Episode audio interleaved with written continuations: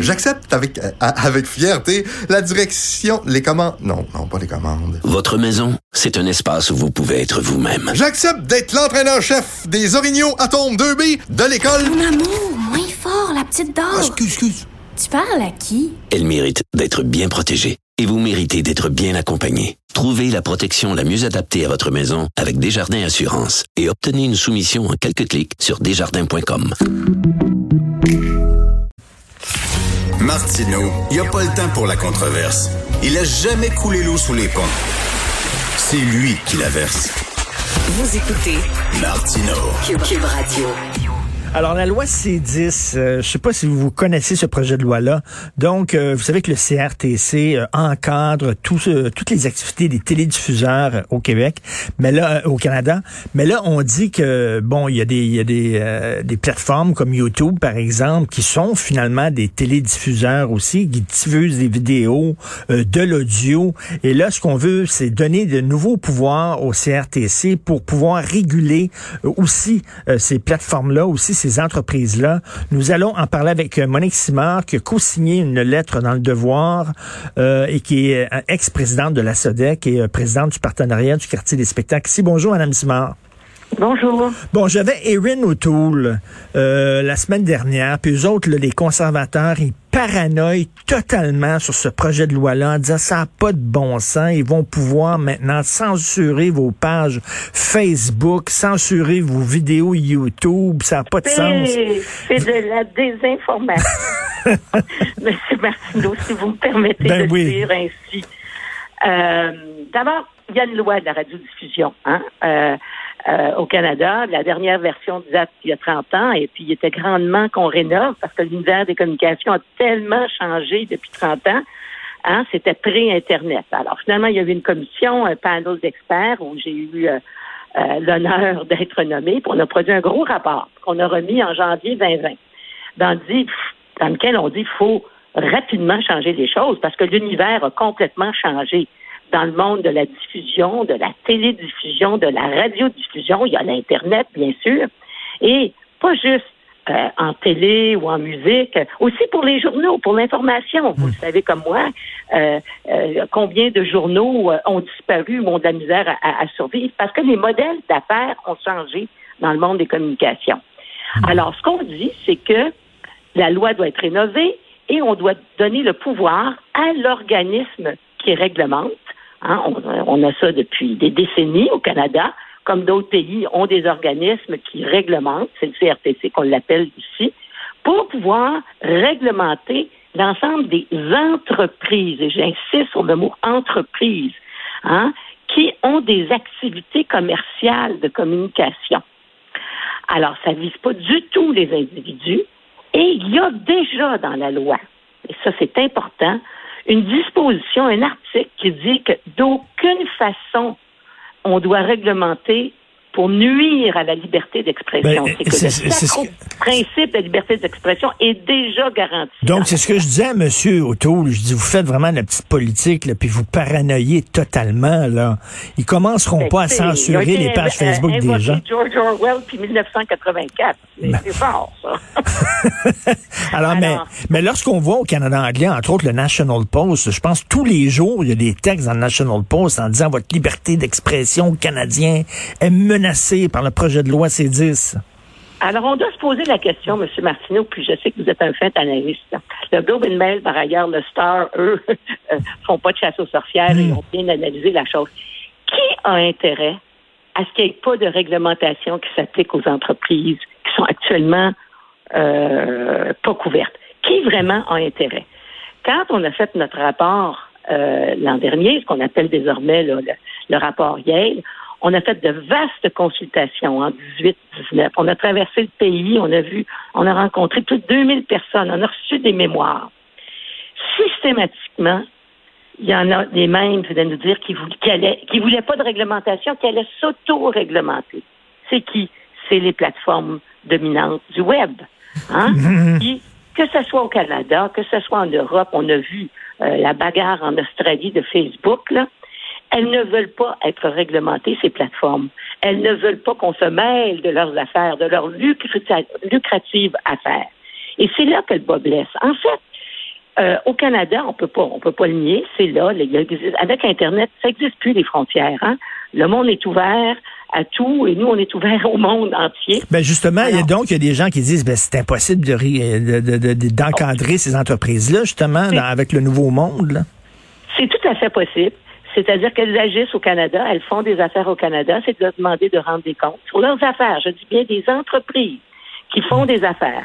Et dépendant du volume d'affaires. Évidemment, si quelqu'un a une petite plateforme qui génère presque pas d'argent, ben disons qu'on on va on, va pas trop s'en occuper. Mais là, nous parlons de plateformes qui opèrent au Canada. puis elles sont différentes. Vous allez avoir un Spotify, vous allez avoir un Netflix. OK?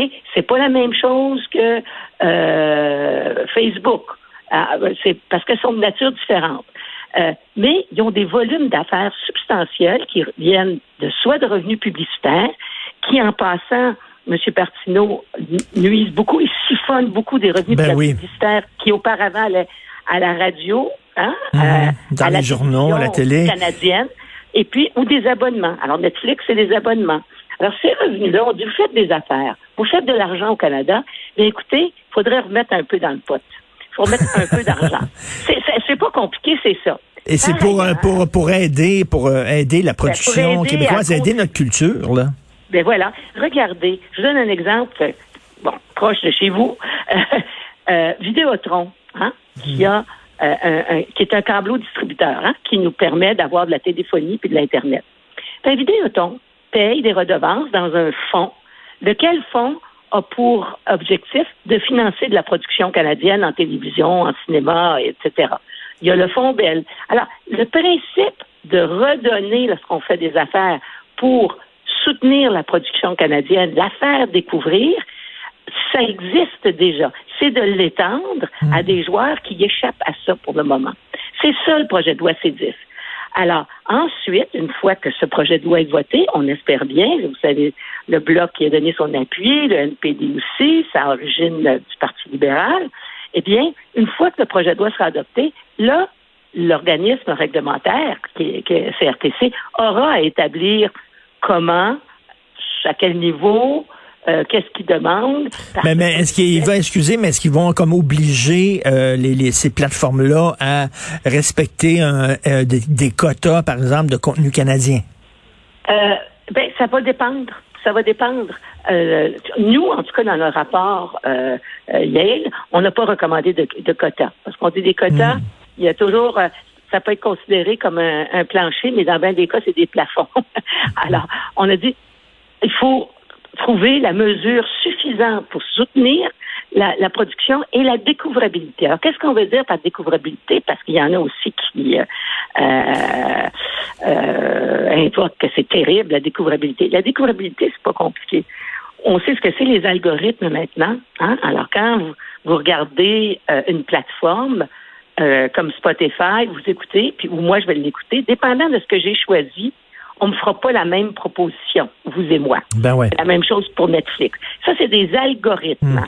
Les algorithmes, en fond, c'est pas une création du bon Dieu, ça, c'est fait par du monde ordinaire qui établissent des critères pour amener en fonction de la localisation, du choix précédent, votre sexe, bon, etc., hmm. vont vous proposer des choses.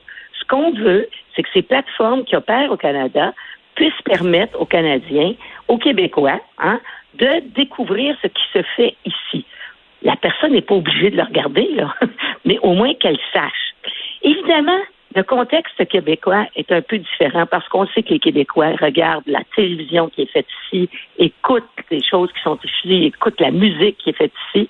Mais on a toujours eu une, on a le sentiment d'une protection à cause de notre langue puis de, notre mhm. marché.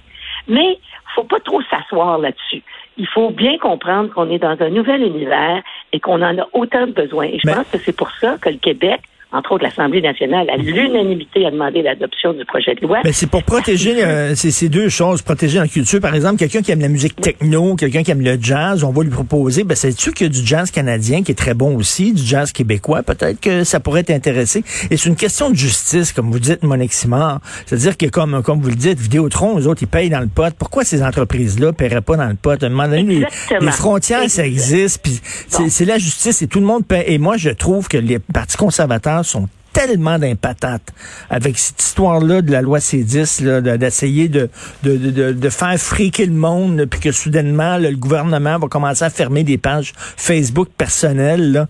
C'est vraiment de la parano euh, complète. Et en terminant, euh, vous êtes présidente du partenariat du quartier des spectacles, l'ouverture des terrasses, ça doit être de la musique à vos oreilles.